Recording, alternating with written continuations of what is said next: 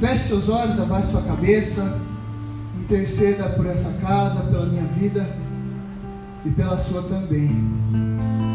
Espírito Santo, obrigado pela tua genuína presença, pela tua palavra que é verdadeira e fiel.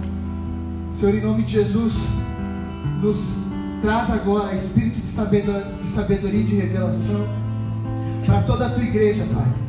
Pai, impeça em nome de Jesus toda distração produzida por Satanás e seus demônios, Pai. Toda, toda, todo vagueio nas mentes, Pai. Que toda a dureza e bloqueio também seja destruído e desfeito agora. Nós, des, nós desmascaramos toda a arma forjada das trevas. Declaramos que o teu povo, Pai, que a minha vida, a minha família, os nossos bens, a nossa casa, tudo que somos e temos, Pai, está selado e protegido agora pelo teu sangue. Nada, nada pode impedir, Pai, a tua voz de ser ouvida nesse lugar. Nada pode impedir o Senhor de falar, muito menos eu, Senhor. Esconda-me, Jesus, e fala livremente com a tua igreja. Ministra a mim e ministra os meus irmãos também, Pai. Que haja entendimento, que haja é, conhecimento, Pai, e que possamos praticar a tua palavra, Senhor. Que venhamos sair dessa casa hoje, Pai, muito melhores do que como entramos, cheios, empoderados, alertas para a honra e glória do teu nome, Espírito Santo. Amém. E amém. Você que já vem frequentando os cultos há alguns dias, sabe que nós estamos. Hoje é a, a última mensagem de sete mensagens que foram ministradas a respeito das sete igrejas do Apocalipse.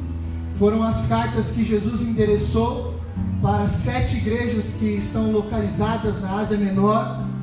E ainda hoje essas cidades existem, ainda hoje nós temos lá cidades estabelecidas, é, igrejas, pessoas ali propagando também o Evangelho. E Jesus diretamente falou coisas preciosas e importantes para essas igrejas que servem para nós hoje e também para o nosso futuro. Então, amados, a palavra de Deus sempre é atual. Amém? A Bíblia diz que ela se renova, ela é viva e eficaz sempre para trazer entendimento, instrução e sabedoria. De Gênesis a Apocalipse, você sempre vai encontrar princípios e a palavra sempre será viva aos teus olhos, dependendo da situação, da fase, do momento que você se encontra. Ao abrir a Bíblia, Deus sempre terá alimento e instrução para você. E hoje nós vamos falar, amados, eu considero essa carta uma das, das cartas mais pesadas que Jesus escreveu.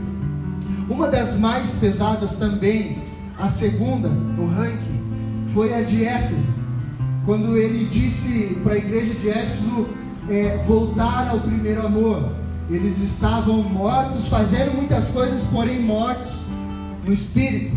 E essa carta de Laodiceia, ela tem uma correção, uma repreensão muito dura, muito forte. Tanto é que em nenhum momento ela tem elogio. Todas as outras tinham, continham um elogio reconheço as tuas obras, sei que vocês são fiéis, estou vendo o que vocês estão fazendo. Essa carta não. Por isso eu peço que de todo o coração você você tenha a mensagem de fato como da boca de Cristo, amém, amado? Para que você não se machuque além do que deve se machucar. Porque o objetivo da palavra é nos ferir para nos curar. Amém? A palavra diz que ela é espada, então ela penetra. E uma espada penetrando dividindo alma e espírito, causa um certo dano, causa uma, um certo desconforto, vamos dizer assim, mas para o bem, para o bem porque o Senhor nos ama. Então que a mensagem entre no seu coração e que você tenha esse entendimento, cara, Deus me ama, Deus me ama, Ele está falando comigo. Não diga para você assim, cara, isso é para o meu vizinho, da esquerda ou da direita, ou para aquele que não veio, não. É para mim e para você. Amém? Abre então comigo Apocalipse, capítulo 3.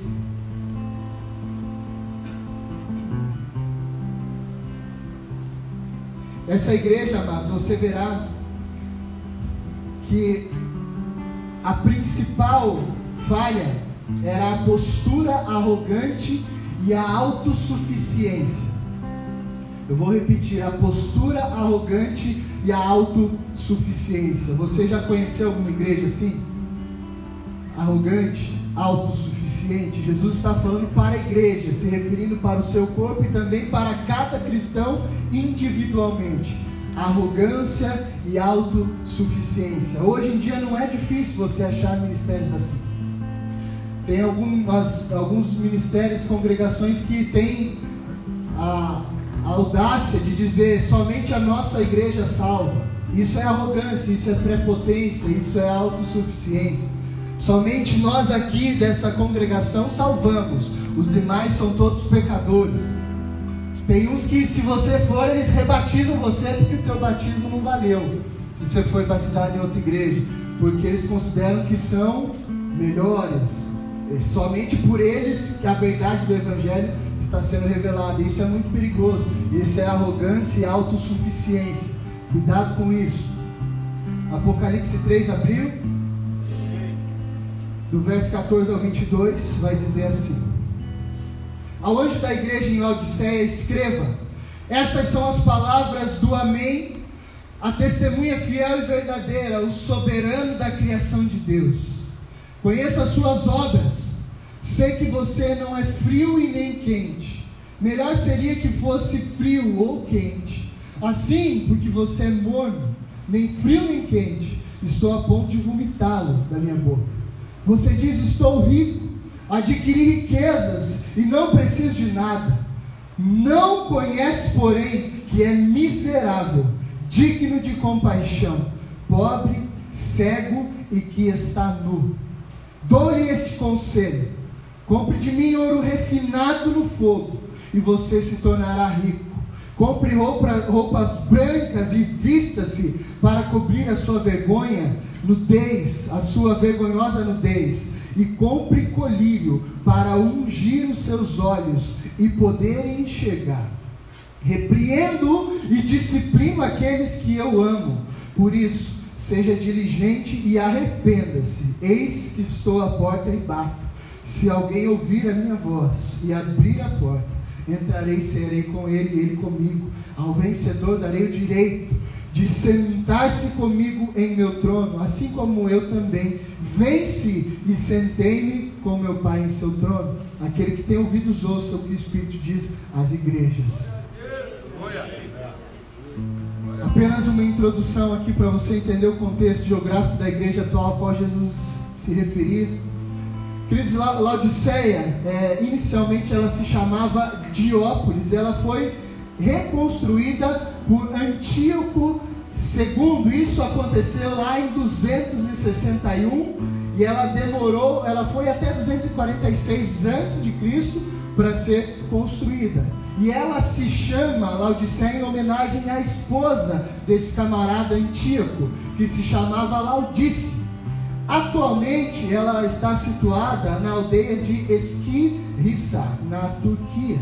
E ela era uma cidade de banqueiros, de investidores, de homens bem-sucedidos, homens de negócios, homens que faziam câmbios. E, consequentemente, então esses homens com muito poder aquisitivo, com ouro, com riquezas, banqueiros, comerciantes, era uma cidade muito próspera. Consequentemente, essas pessoas confiavam então nos seus bens, naquilo que tinham. Então a cidade era prepotente, era arrogante, era soberba. Eles se achavam bons, eles se achavam melhores do que os outros. Interessante que Laodiceia ela fica próxima a duas outras cidades. E nós vemos essas cidades sendo mencionadas na Bíblia, até pelo apóstolo Paulo. Uma delas é Colossos, que estão no mesmo vale, assim, vizinhas, como Campina e Quatro Barras e Colombo, três coisas muito próximas. A terceira cidade é Hierápolis. E o interessante aqui, amados, por que, que eu cito as outras cidades? Para que a gente entenda o que Jesus quer dizer com a carta. Estão aqui comigo? As cidades, as três, queridos, elas tinham fontes de água. Fontes de água. Uma das fontes jorrava água quente. a fonte de Colosso, Colossos, jorrava água quente. Era um lugar muito procurado por turistas asiáticos, europeus, por causa das suas piscinas termais quentes, naturais. E esse povo se banhava ali, então aquela água era muito boa para banho. Laodiceia, ela tinha, ah, como Jesus diz, uma água morna. Por quê? Porque a água chegava até ela por aqueodutos. Então ela percorria um caminho muito longo. E quando chegava em Laodiceia, ela estava morna. A Hierápolis, ela tinha uma água fria, muito boa para beber. Então uma tinha uma água natural, fontes naturais de água fria, muito boa para beber. A outra tinha águas quentes, muito boa para se lavar, para tomar banho. E a outra tinha água morna, diga água morna. E água morna, quando os habitantes da cidade iam tomar aquela água, eles ficavam com náuseas e rapidamente ah, vinha enjoo e vontade de vomitar por conta da água que a cidade produzia. Amém? Aqui, uma apresentação da carta. Nós temos Jesus se apresentando, ele diz assim: Diga para Laodiceia quem está falando, e quem está falando é, no verso 14, você vai encontrar ele dizendo: Essas coisas diz o, estão comigo? Diz o, Amém. Diga o amém. amém. Me ajuda, queridos, participa. Essas coisas diz o, Amém. amém. Bota o texto aqui para a gente, está funcionando ou não? Tá, sim, dá um ok para mim. Bota o textinho, verso 14. Essas coisas diz o Amém, a testemunha fiel e verdadeira, o princípio da criação de Deus. Queridos, o Amém é uma palavra originária, é, hebraica, da língua do povo hebreu. E no começo de uma afirmação, no começo de uma frase, o Amém significa certamente ou verdadeiramente. E no final de uma frase, o amém significa que assim seja. Então Jesus está falando, essas coisas diz o amém, o primeiro e o último. Essas coisas diz o esse é coerente, aquele que é certamente verdadeiro, e também essas coisas diz aquele que você pode confiar e dizer que assim seja. O primeiro e o último, a testemunha fiel e verdadeira. Jesus traz o que nessa, nessa informação? Ele diz: Eu sou a testemunha fiel e verdadeira. Porque ele precisa dizer que ele é a testemunha fiel e verdadeira? Porque antes dele veio alguns que davam testemunho a respeito de Deus, mas não eram fiéis e verdadeiros. Ele diz: Eu vim mostrar a terra, porque eu vejo o meu Pai e eu manifestarei o seu, eu manifestarei o seu caráter na terra, porque eu sou uma testemunha fiel e verdadeira de quem meu Pai é. Vim mostrar para a terra quem Deus é de fato, não trazendo só argumentos, mas em autoridade, em poder de alguém que viu, estava junto, estava presente com Deus. Então ele é, diga, a testemunha fiel e verdadeira. Querido, sua vida tinha como base, Jesus tinha como base dar testemunho verdadeiro do caráter de Deus. Então ele podia dizer com muita propriedade quem Deus era. Você concorda comigo que antes de Jesus existia a lei, é, existiam alguns livros que diziam quem Deus era, mas ficava um pouco embaçado o entendimento. Você concorda comigo? Agora nós temos então um filho, Deus encarnado, vindo dizer quem de fato o pai era, ou quem de fato, ou o que de fato o pai queria fazer. Então ele não veio é, trazer mais teoria, ele veio simplificar e descomplicar e dizer assim: tudo que vocês têm até agora é bom, é excelente, mas agora olhem para mim, que eu estou trazendo em minha pessoa a minha vivência de alguém que vê o Pai. E eu quero dizer exatamente para a humanidade, para a terra, quem o Pai é. Sou testemunha fiel e verdadeira. Ele diz assim: Eu sou o princípio da criação de Deus, ou seja, o primeiro a estar com Deus e conhecê-lo, a origem e a fonte de toda a criação. Aqui nós temos ah, uma, teo, uma teologia um pouco complexa e complicada, porque Porque Jesus, ele é o princípio, o primogênito, o primeiro. Mas temos uma pergunta que nós não conseguimos responder é, com muita certeza. Que eu, principalmente, particularmente, tenho. Mas no céu nós teremos tudo isso revelado. Amém, amados? Que pergunta é essa? Deus criou Jesus ou Jesus já estava com Deus antes de toda a criação? Bom, uma coisa que eu posso te afirmar é que Jesus está com Deus desde o princípio. Amém? Ele é Deus, ele é igual a Deus, tanto em poder, em glória, em sabedoria, e ele é o primeiro, ele é o filho. Então eu, particularmente, penso que Deus, sim, de fato, antes de todas as coisas, antes de anjo, antes de do que for, antes de céu, antes de terra, ele cria um filho para ele. Amém? Ele faz uma família para ele. Filho e Espírito Santo já estão com Deus desde o início. Diga amém por isso. Então, mas o que podemos afirmar com muita certeza é que eu e você, a criação de todas as coisas terrenas que vemos, vieram mediante a Cristo. Somos, é, nascemos do ventre de Cristo, amém, amados? Porque João nos diz isso ah, o verbo, no princípio era o verbo, né? E o verbo estava com Deus, e todas as coisas foram feitas mediante a Ele, nada foi feito senão por Ele, amém? Então, Jesus, nós nascemos no coração de Cristo, a criação da terra, a minha vida e a sua vida, eu, eu vejo Deus fazendo a humanidade para o Filho, você consegue perceber isso? Deus faz os céus para ele, a sua família nos céus. E aí ele pega para o filho e também dá para o filho. Sabe, é, é uma analogia muito interessante. É, um, é uma festa de casamento, amados. Aonde o pai está ali entregando o seu filho para uma noiva. Você não percebe isso também? Consegue ver isso acontecendo? O pai, Deus Pai, entregando o seu filho Jesus para uma noiva, para um casamento. E eu e você, a esposa do cordeiro. Glória a Deus por isso. Bom, queridos, Ele é a origem, a fonte. Eu sei que Jesus é eterno, Ele é o primeiro e o último, Ele é Deus conosco e se fez carne, Ele é o Eu sou, o soberano, Senhor dos senhores e o Rei dos reis. Amém? Podia passar dois dias aqui falando de atributos de Jesus Cristo, mas só para você entender quem de fato Ele é. E nós, na Deus nos deu um tema, queridos, para o Réveillon, para o ano que vai vir que o tema é Eu posso. Ele pode todas as coisas. Então, quando você vê Deus falando para Moisés, Moisés, diga, quando Moisés pergunta, quem eu direi que, que está me enviando, Deus? Deus diz, Moisés, diga que o eu sou. Eu sou o que? Eu sou tudo que você precisa. Eu sou tudo aquilo que você necessita.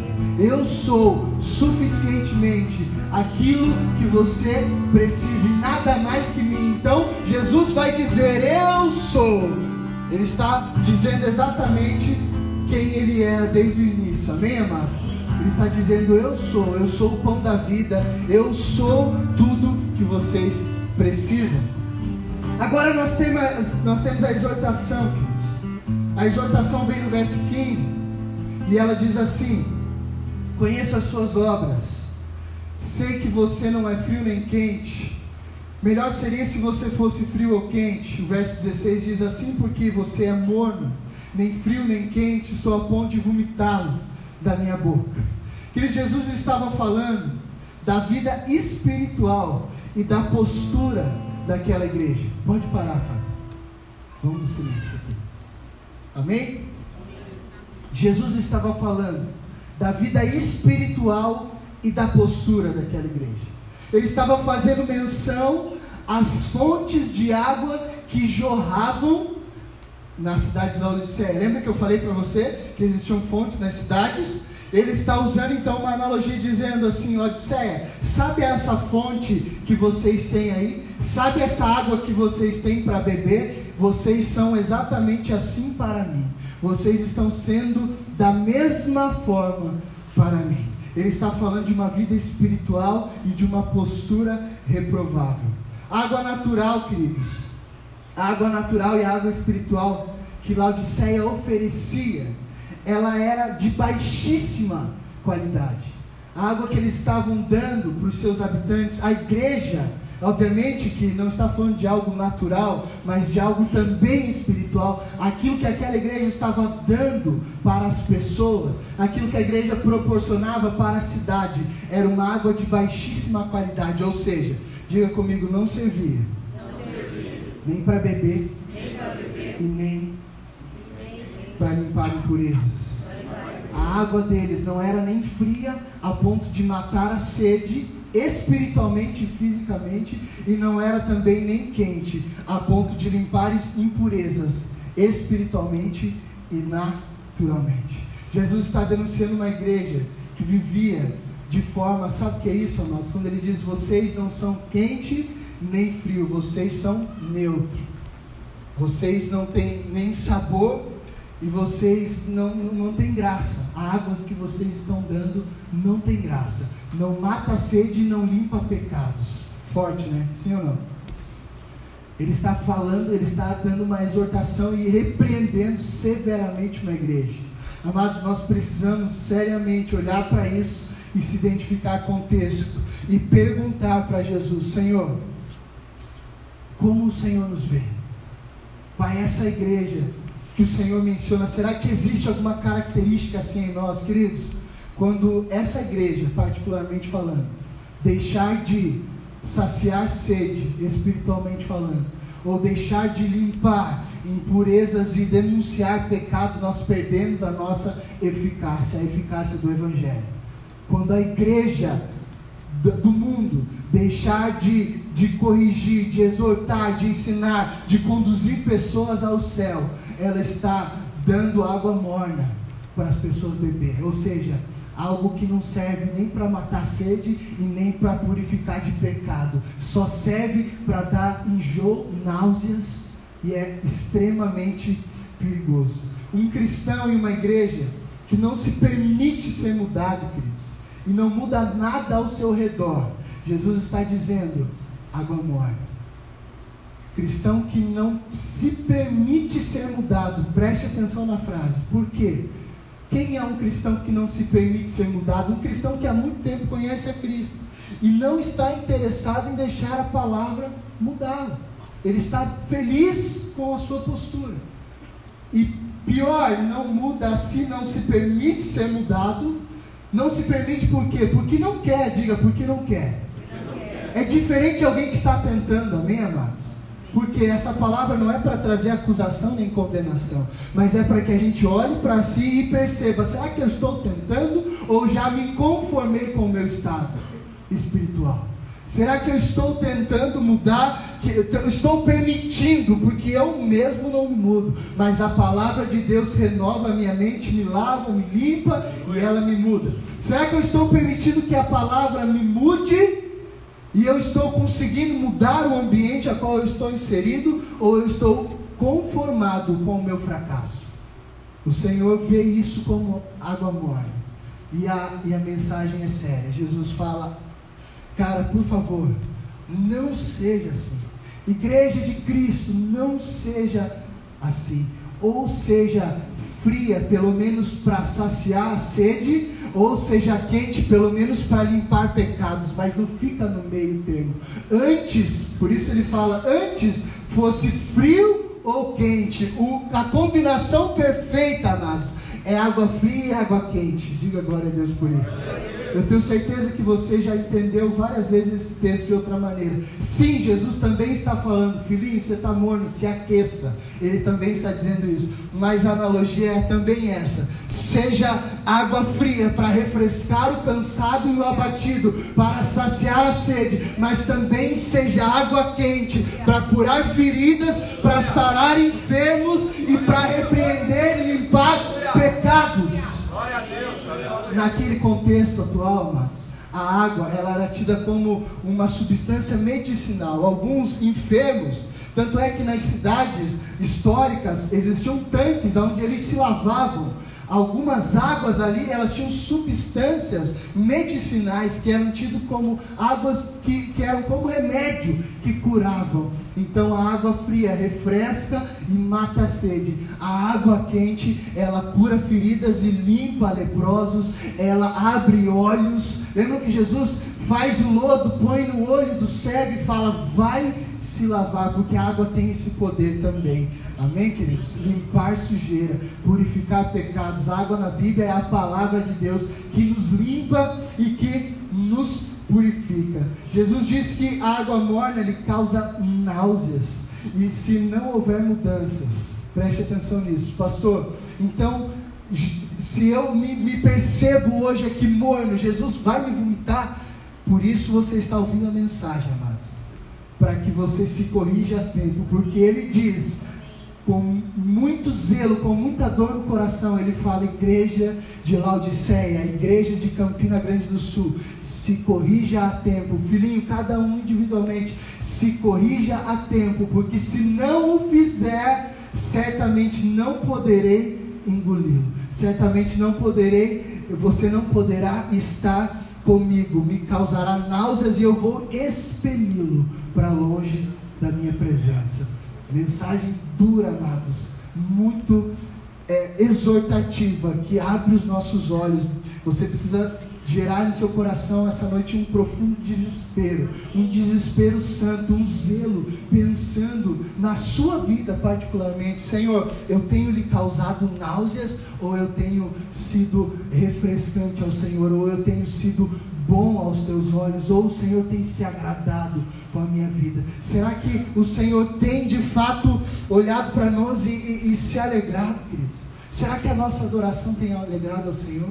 Será que as nossas pregações alegram a Deus? Será que a minha vida alegra a Deus? Será que eu consigo arrancar um sorriso de Jesus ao ponto dele, dele ter prazer e falar, filhinho, como é bom como é bom ter você na terra, como é bom ter você aí, como é bom ter você como um vaso em minhas mãos, como é bom ter você como luz do mundo.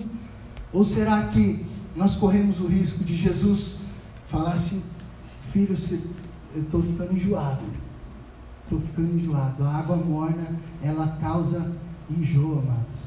E o Senhor fala assim, não, por favor, muda isso, para que eu não tenha que expeli-lo da minha boca. Por isso ele vai usar o termo vomitar, para que eu não tenha que tirá-lo da minha presença. Da nossa vida precisa fluir água boa, amados. Diga isso, da minha vida. Da minha vida. Precisa fluir. Precisa fluir. Água boa. Água boa. João 7,38 vai dizer: Quem crê em mim, como diz as Escrituras, do seu interior fluirão o quê? Rios de água viva. Do seu interior fluirão rios, fluirão águas que curam, águas que abençoam, águas que saciam e águas que curam. Do meu interior e do seu interior vai fluir uma água boa, queridos, tanto para matar sede quanto para limpar pecados, tanto da nossa vida como das pessoas que nos rodeiam. Então, em nome de Jesus, Deixe o Evangelho mudar a você. E deixe o Evangelho mudar também as circunstâncias que o rodeiam, amados. Para que não venhamos ser considerados mornos, sem graça, diante do Senhor Jesus. A palavra vai dizer no verso 17 também. Pode fazer agora sozinho, Fábio. Fiquei com saudade da música. Mas não faz o povo dormir, por favor. Verso 17, amados. Estão comigo? Diz assim: Você diz, estou rico e adquiri riquezas, e não preciso de nada. Não reconhece, porém, que é miserável, digno de compaixão, pobre, cego e está nu. O Senhor começa dizendo: Você diz. As afirmações, queridos, da própria igreja de Laodiceia não refletiam verdadeiramente o estado dela. Eles se olhavam e não faziam ideia que eles eram tão terríveis aos olhos do Senhor. Eles se olhavam com tanta soberba e prepotência que eles se diziam, eles mesmos, talvez entre eles, poxa, a gente é uma igrejona, hein? Olha como a gente é uma bênção, olha que igreja maravilhosa, a melhor igreja da terra. Mas mal sabiam eles que espiritualmente eles eram enfermos. Espiritualmente falando, estava tudo errado. Então, eles iam pelo conceito deles e não por aquilo que Jesus dizia. Isso é muito sério. Isso é muito perigoso. Quando eu e você deixarmos de ouvir o que Jesus diz a nosso respeito, para ouvir o que homens dizem ou o que nós mesmos temos a dizer, nós perdemos a essência e a intimidade com o Espírito Santo, amados. Porque é Ele que precisa dizer quem nós somos e não nós precisamos dizer quem nós somos, amém? Eles estavam dizendo: Nós somos bons, nós somos uma igreja próspera, nós somos é, bonitos em todas as coisas, nós fazemos bem feito todas as coisas. É fácil dizer que está tudo bem na vida espiritual de uma igreja ou de uma pessoa. É fácil, queridos. Mas Jesus sabe verdadeiramente como eu e você nos encontramos nesse momento.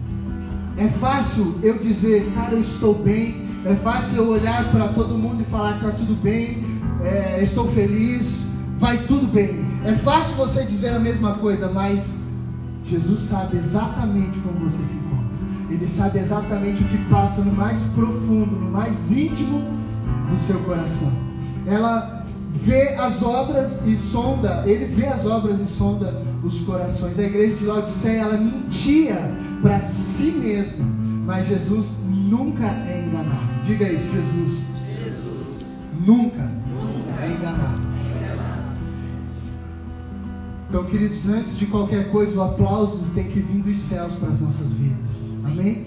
Para o seu ministério, para aquilo que você está fazendo, para os seus propósitos. O aplauso virá do céu sobre a sua vida e não de homens.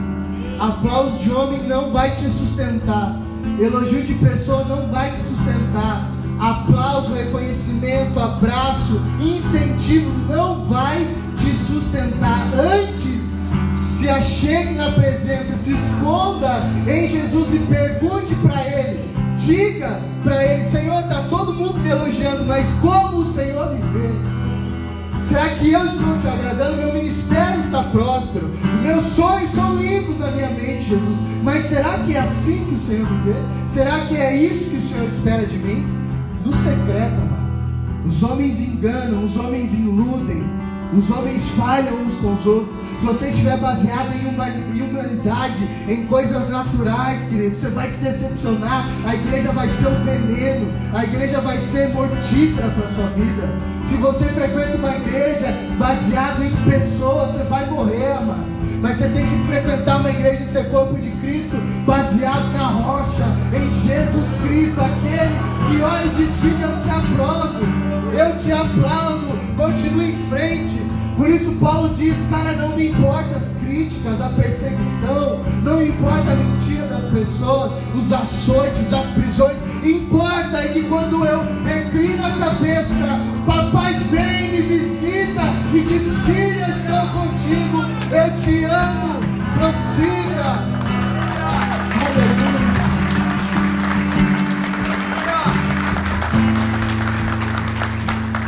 Como o Senhor nos vê, queridos.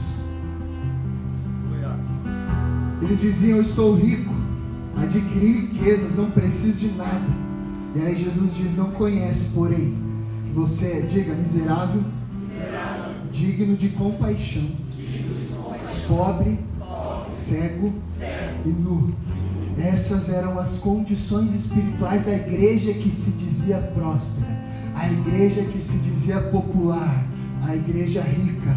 Essas eram suas condições espirituais externamente, talvez o templo estava cheio, externamente, talvez a cidade estava falando bem dela, mas nos céus, os céus não aplaudiam. O Espírito Santo não estava mais ali, não matava mais sede nem limpava o pecado de ninguém. Era um negócio neutro, era meio termo. O orgulho dos discípulos de Laodiceia, queridos, os cegou a ponto de não enxergarem seus problemas. Olha o perigo do orgulho, amados. Querido, por favor, em nome de Jesus, se tiver que fugir desesperadamente de alguma coisa, fuja do orgulho, porque o orgulho é um inimigo mortal para o Evangelho de Cristo. O orgulho é uma ferramenta de Satanás, queridos, para matar e destruir sua vida e seu ministério, seu futuro. Quando você já não consegue mais ouvir, quando você já não consegue mais aprender, quando você olha para si e diz assim: Estou satisfeito, tenho tudo, não preciso de nada, sou melhor, sou mais eficiente, sou talentoso, tenho dons. Fuja do orgulho, amados. O inimigo ele sempre tentará nos pegar de alguma, nos pega, tentará nos pe, irá tentar nos pegar de alguma forma. Amém? Se ele não te pega na acusação, na, no dedo na cara, dizendo que você é miserável, sabe como ele te pega? Dizendo assim, poxa, como você é homem de Deus, hein? Como você é ungido, hein, irmã? Olha, a tua oração é poderosa. Ó, você fala tantas línguas, né? Ou seja, em uma coisa e em outra ele vai tentar nos pegar. Vocês estão ouvindo, amados? Cuidado com orgulho. Cuidado até com o elogio, queridos, de pessoas. Porque às vezes o diabo ele usa pessoas justamente para isso. Então, quanto mais você crescer em Deus, ministerialmente falando, quando as coisas que o Senhor sonhou para você começarem a acontecer, cuidado com os abraços, com os aplausos, com as palavras que são de malícia, que de fato não estão celebrando a sua vida, mas apenas dizendo: Uau! No primeiro erro que você der, se aquela pessoa está baseada em você, certamente ela cairá. Se a vida de vocês estiverem baseados em mim e na pastora, e eu falhar, vocês cairão, vocês se perderão se a vida de vocês está baseada no ministério, na potência do ministério, na logo da igreja, se a vida de vocês estiver baseada nisso, no primeiro erro que a gente der, vocês vão se decepcionar a ponto de desviaram da fé. Porque a nossa vida tem que estar baseada em apenas uma pessoa. E quando está baseado, quando vocês estamos firmados nele, queridos, pode a pessoa mais próxima a você te trair e te ferir, você não vai você não vai se desviar. Você vai permanecer. Pode o pastor mais influente do Brasil cometer um erro terrível, você vai permanecer. Porque você confia em Cristo, Jesus, e não em pessoas. Então, cuidado com o orgulho, amados. Cuidado com o tapinha nas costas. Amém? Porque Deus sim usa pessoas para nos motivar, para nos impulsionar. Sim, Deus usa. Mas o diabo também usa pessoas para dizer: Uau, como você é ungido. Estão aqui? Nós estamos preparando uma igreja madura, mas uma igreja madura, ela sabe quem é, ela tem identidade. Não é uma crítica, não é uma postagem no Facebook que te desmotiva e abala a sua fé. Não é. Pessoas maduras, elas estão firmadas. Pode ser quem for, amado. Pode, o Brasil pode virar ateu, só você ser cristão. Mas se você é maduro na fé, você permanece você permanece. Não é qualquer coisa que te abate. Diga comigo, cuidado, cuidado. Com, orgulho. com orgulho. Queridos, eles se achavam fortes e independentes. Mas Jesus viu o estado real de uma igreja fraca, fraca cega e infrutífera. Olha que interessante a cidade, queridos, era conhecida medicinalmente por tratar olhos eles tinham médicos excelentes no tratamento de, de olho, de vista, naturalmente falando, eles corrigiam a visão das pessoas. E olha que interessante, é justamente nesse lugar que Jesus diz: vocês estão cegos. Vocês tratam olhos fisicamente, mas espiritualmente falando, está todo mundo cego. Vocês não estão vendo nada. Vocês não estão buscando o médico dos médicos que realmente dá a visão espiritual. Jesus está falando de algo espiritual. Ele está falando, você pode enxergar muita coisa, teu olho pode ser muito bom, mas se você não tem visão no espírito, você é cego. Tenha visão espiritual, enxergue bem com os olhos do espírito. A cidade ela produzia também uma outra é, coincidência, ela produzia lãs e roupas, e naquele lugar Jesus, obviamente, fazendo uma analogia, ele tem senso de humor. Ele diz assim: Ei, as roupas que vocês fazem aí para o corpo físico é muito legal, é muito bacana, mas posso falar para vocês, espiritualmente falando, vocês estão nus. Vocês estão nus. O que, que é isso? Vestimentas, é, falta de vestimenta espiritual ou autojustiça. Tem uma parábola onde o Senhor Jesus diz que no banquete nós estaremos com Ele nesse banquete. Quando ele convida, lembra nessa parábola? Ele convida muitas pessoas, os outros rejeitam, dão desculpa, eles pegam vários tipos de pessoas. Então ele diz: vá pelos becos, pelas vielas, pela periferia e tragam todos, encha a mesa de línguas, povos e nações. E aí, em volta da mesa, na festa, no banquete, nas bodas, ele vê um que não estava com vestimenta de festa. Na época, as festas existiam vestimentas apropriadas. Um não tinha vestimenta de festa. Ele diz assim: Como você entrou aqui sem as vestes apropriadas? E o significado das vestes apropriadas é as suas vestes de autojustiça não podem lhe santificar. Você não pode entrar no meu reino pela sua própria autojustiça, pelas suas obras sem o Espírito. Você precisa lavar suas vestes no sangue do Cordeiro e santificá-las em mim. Vamos mais para frente, eu vou falar mais um pouquinho sobre isso. Estão comigo, verso 18? Tudo bem até aqui, amados? Posso prosseguir? Dou-lhes este conselho. Agora vem, vem o conselho. Ele diz: Compre de mim ouro refinado no fogo e você se tornará rico. Compre roupas brancas e vista-se para cobrir sua vergonha, sua vergonhosa nudez, e compre colírio para ungir os seus olhos e poder enxergar. Ele diz: aconselhe-te. Jesus ele não elogiou a igreja em Laodiceia, mas ele ofereceu conselho, amados, para guiá-los de volta a uma comunhão íntima com ele. Ele sugeriu três coisas. Diga três coisas. Três coisas. A primeira, diga compre, compre. Ouro, refinado. Amados, a verdadeira riqueza é espiritual. A verdadeira riqueza é espiritual. Se você está aqui dentro hoje e é o cara mais rico dessa cidade, mas não tem a Cristo, você é o mais pobre de todos. Você é o mais pobre de todos. Se você só tem dinheiro, você é pobre. Posso repetir? Se você só tem dinheiro, você só tem um milhão na conta, você é pobre. Se você não tem Jesus, você é pobre. Riqueza não se trata de bens, queridos. Riqueza não se trata de coisas. Riqueza é muito mais que isso. A riqueza primordial que o Senhor espera que tenhamos é no Espírito. A principal riqueza é essa. Por isso ele diz: vocês só tem ouro aí. Só tem ouro físico. Mas compra de mim, que eu tenho aqui, ouro refinado com fogo, para te oferecer. Esse ouro que eu tenho é muito mais puro que o teu, porque quando o ouro passa pelo fogo, as impurezas vão embora. Nossa vida precisa passar pelo fogo também, assim como o ouro. Se eu e você não passarmos pelo fogo, continuaremos cheios de carrapicho de imundícia. Mas quando a gente passa pelo fogo, amados, ele nos purifica e nos torna ainda mais, mais puros. Assim como o ouro. Diga comigo, compre do Senhor. Vestiduras brancas. É Deus quem lava os nossos pecados e nos veste de pureza e de atos de justiça.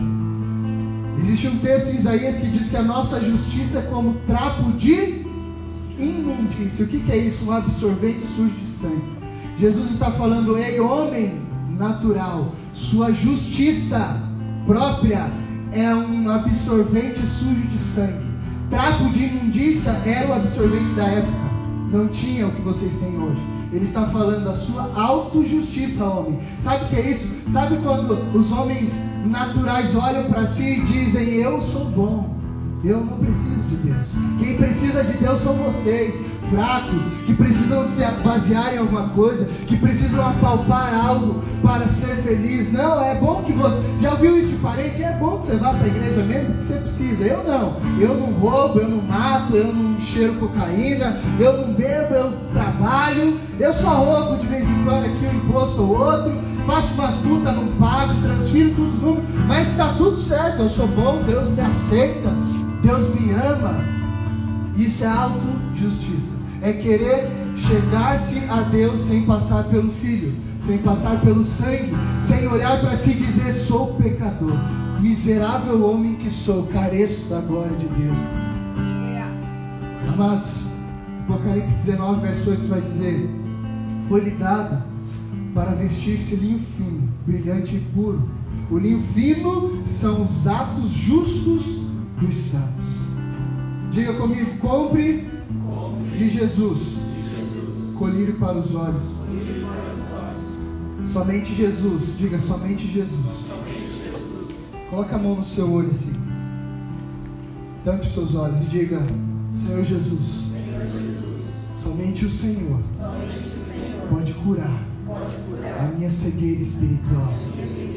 Diga assim, Senhor, Senhor somente ti, somente ti pode, derrubar pode derrubar as escamas, as escamas dos, meus olhos. dos meus olhos. Somente ti, somente ti pode, derrubar pode derrubar o orgulho, a prepotência, a prepotência e a autossuficiência, a autossuficiência da minha vida. Da minha vida. Amém. Pode abrir os olhos. Foi exatamente o problema, o mesmo problema que Jesus criticou os fariseus. Lá em Mateus 15, 14, ele diz: Deixe-nos. Eles são guias cegos. Se um cego conduzir outro cego, ambos cairão num buraco. Amados, desesperadamente precisamos pedir que o Espírito Santo abra os nossos olhos para que eu não caia num buraco e para que não leve outros para um buraco. Você também você não vê e não sabe, não imagina, pastor, eu não sou líder da igreja, mas tem gente te seguindo, querido. Tem gente te seguindo. Tem gente olhando para você secretamente, você não sabe. E ele está copiando os seus atos. Sabe por quê? Porque um dia ele soube que você era cristão. E ele sabe que o cristão tem que fazer a coisa certa. Então, as pessoas desesperadamente, sem saber o que fazer, elas procuram referências. Então, elas vão olhar os cristãos vão pensar: puxa, eu já dei tanta cabeçada na vida, quem pode me ajudar? Opa, tem um cristão aqui sentado do meu lado no escritório, vou copiá-lo, vou segui-lo. Ele não, você não vê, ele não está dizendo, ei, eu sou teu discípulo, sou teu seguidor, mas ele está vendo as suas postagens na rede social. Ele está vendo a sua conversa na mesa do almoço.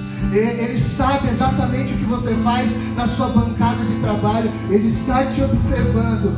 E para a glória de Deus ou para a tristeza. Se você estiver fazendo a coisa certa, que bom. Mas cuidados, não seja pedra de tropeço. A palavra diz: ai daquele que fizer um dos meus pequeninos tropeçar. Melhor seria amarrar uma pedra em seu pescoço e se jogar na água. Por quê? Porque os pequeninos, os novos na fé, são preciosos. Então você, cristão antigo que me ouve, por favor, dê um bom testemunho, porque pequenos na fé estão te olhando e podem tropeçar por sua causa. E se eles forem para o inferno por culpa sua, o Senhor vai lhe cobrar e falar: Ei, filhinho, tinha alguém te olhando. Tem alguém agora no inferno porque olhou para você. Isso é muito sério.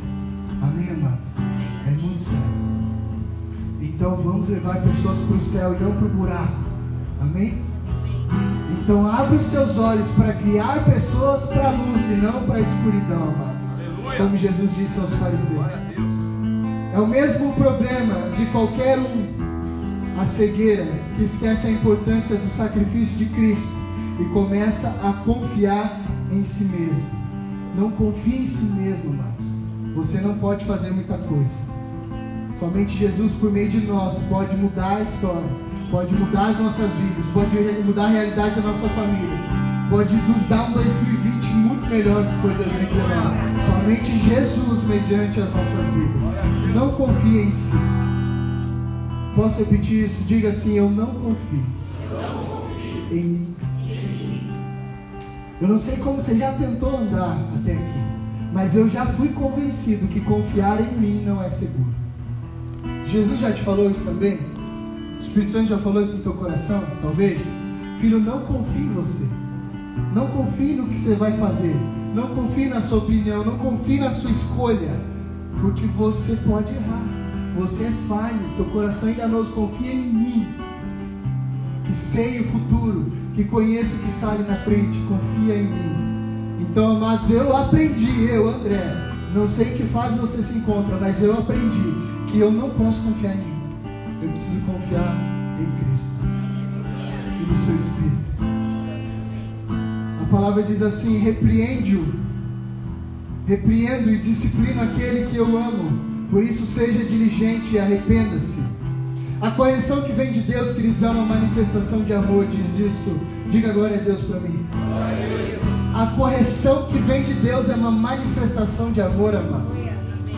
Queridos, é, eu já ouvi isso, é muito verdade. Fazendo uma analogia para os nossos dias, as crianças imploram correção, amados. Elas se sentem amadas quando são corrigidas.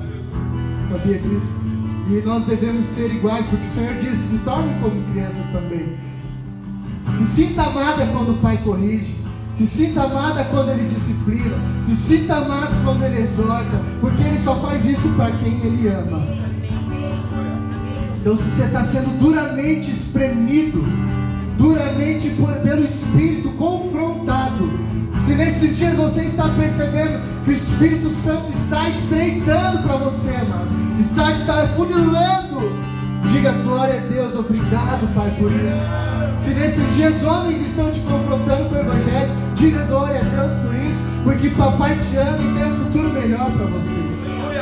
Desconfia, amado, se só vem cafuné e elogio.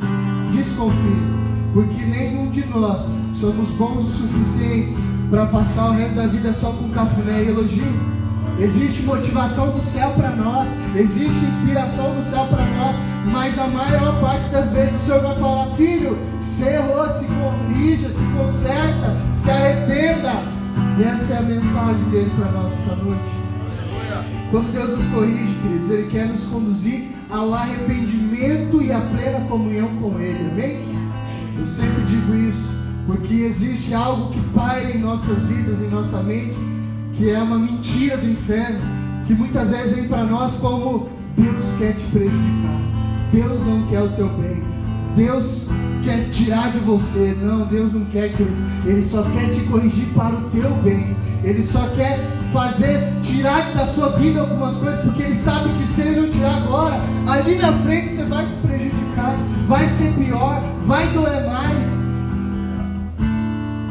Eis que estou à porta e bato. Se alguém ouvir a minha voz e abrir a porta, entrarei em sua casa e serei com ele e ele comigo.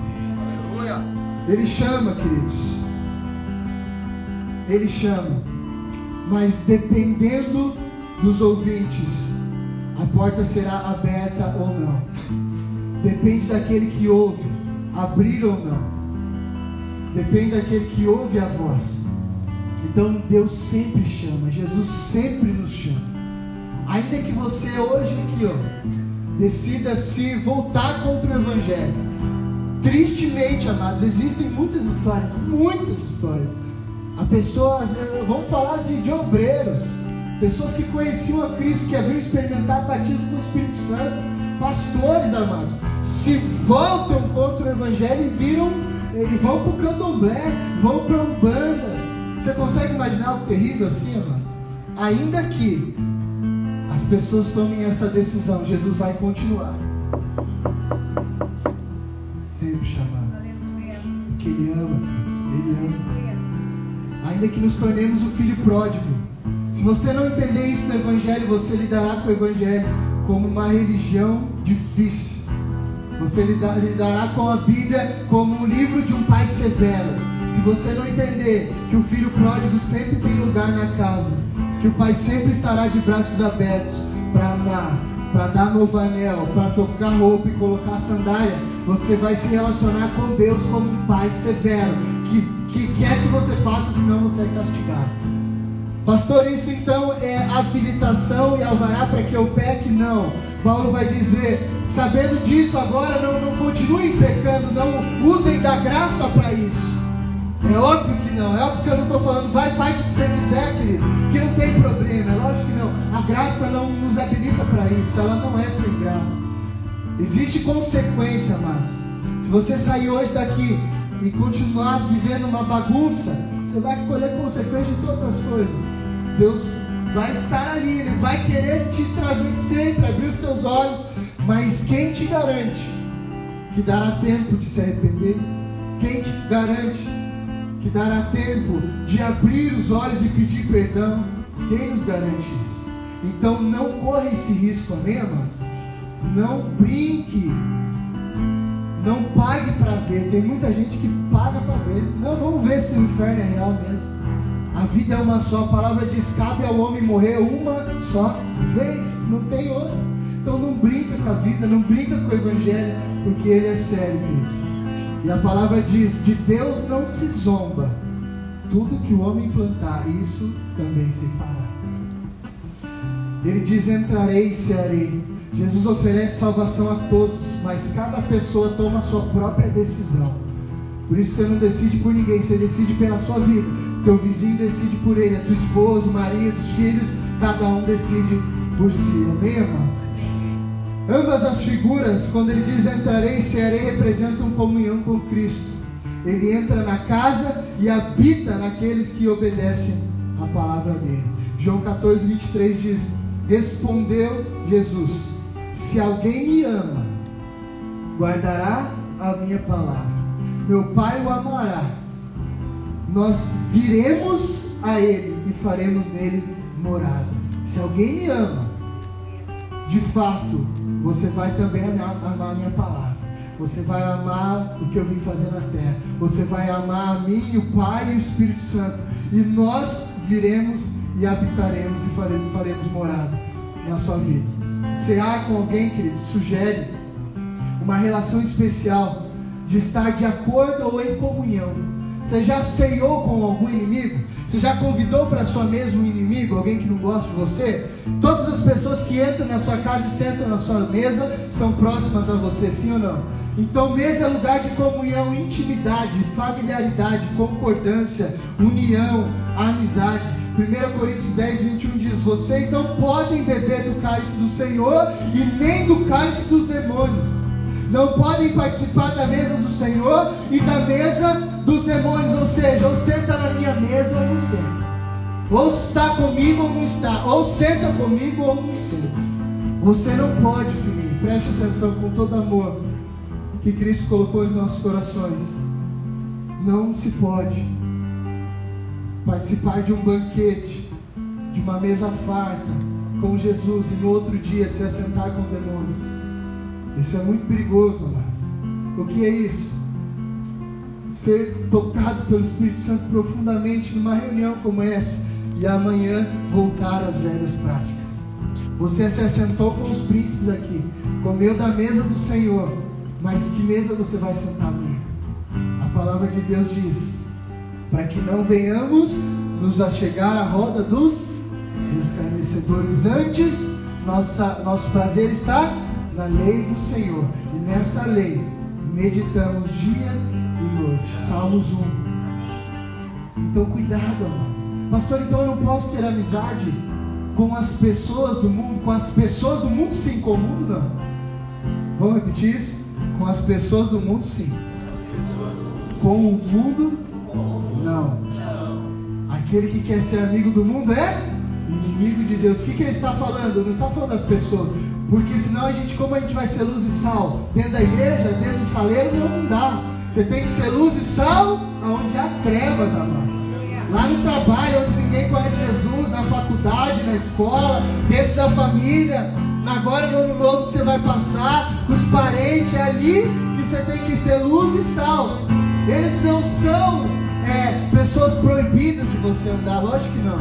Eles precisam de você, mas há uma diferença, diferença entre sentar e ouvir o conselho do ímpio e, e, levar em consideração e comer o que eles dizem. Amém? Há diferença.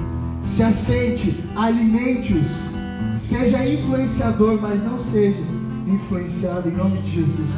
Queridos, é um privilégio especial comer na mesa do rei. Eu abri o culto com salmos, eu estou quase acabando. Diz assim, Salmo 13.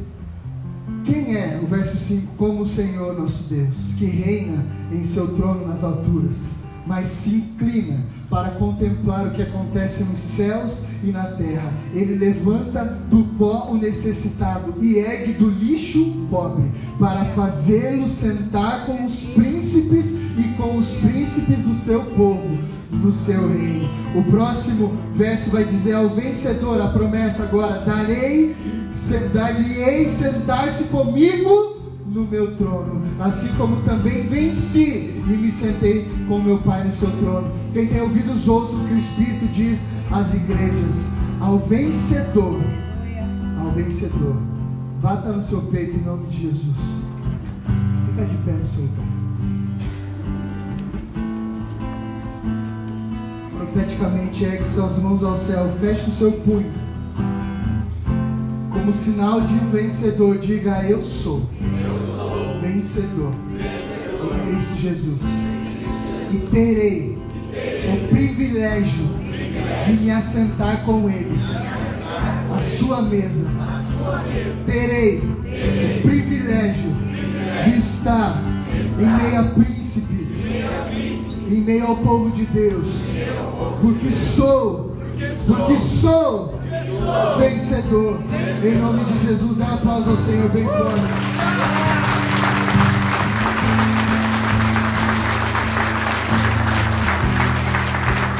Queridos, tal honra, tal honra não será dada a orgulhosos, arrogantes, autossuficientes, prepotentes, só se assentará com Cristo, humildes e obedientes. Jesus foi obediente ao Pai aqui na terra para ser exaltado com Ele. Somente os obedientes serão exaltados com Cristo. Então pense nisso. Será que eu tenho sido humilde o suficiente para ter a honra e o privilégio de me assentar com Cristo e com os príncipes dessa terra? Será que eu tenho sido humilde?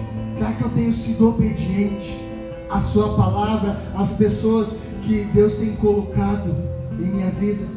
Quem tem ouvidos, ouça. Que Jesus bate e chama, e cabe aqui ao homem ouvir e atender a voz. Isso vai falar da sua liberdade. Sua liberdade, você pode dizer sim ou não. Eu quero ou eu não quero, eu abro ou eu não abro, só depende de você. Feche seus olhos. Na carta à igreja ela disse, querido, Jesus não citou nenhuma doutrina errada, nenhum pecado de moralidade. Ele não condenou a igreja por práticas idólatras. Esta igreja que se achava rica e forte foi criticada por seu orgulho e autossuficiência. Ela se exaltou ao invés de humilhar-se diante do Senhor dos Senhores. Nessa noite, Pai, junto com a tua igreja, nós queremos pedir, Senhor, que as águas que fluem do nosso interior sejam boas, Pai boas para matar a sede e boas para limpar o pecador, Pai, dos seus pecados.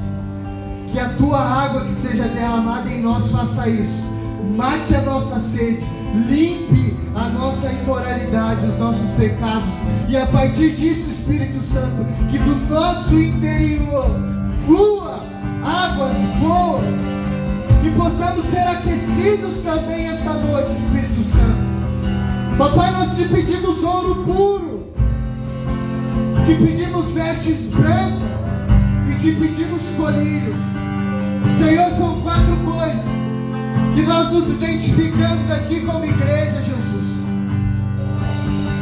Flua, Espírito Santo, do nosso interior, rios de águas vivas que matam a sede do povo que matam a sede das pessoas que estão ao nosso redor, que refrescam o cansado, que de nós não saia condenação, mas amor, que de nós não saia jugo, mas compreensão, compaixão, misericórdia.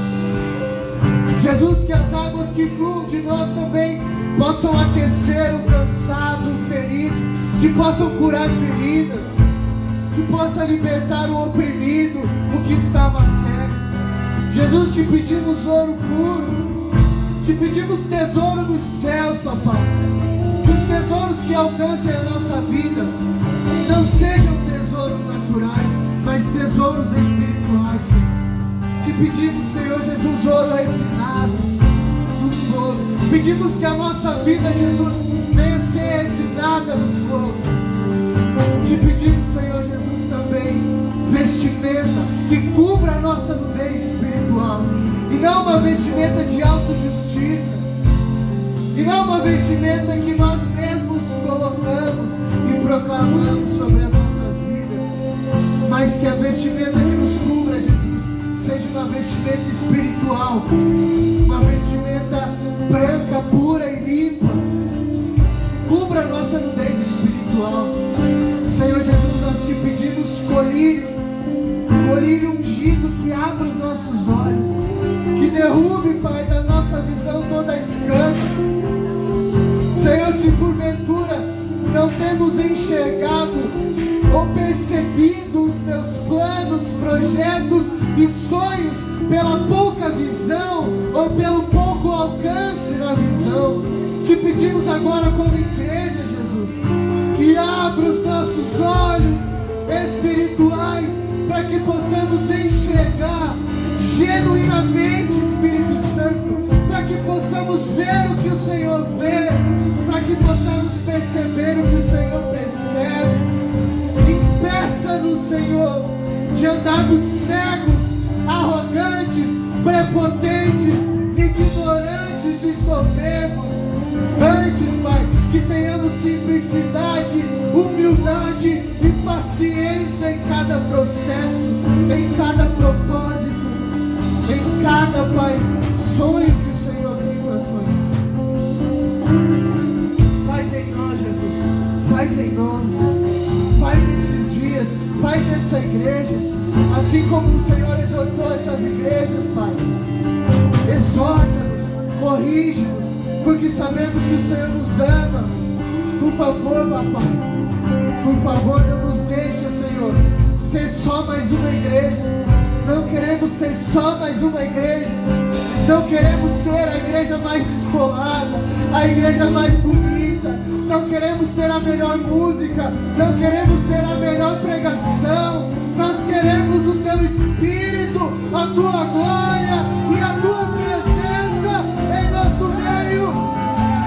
nos impeça, nos impeça de caminhar.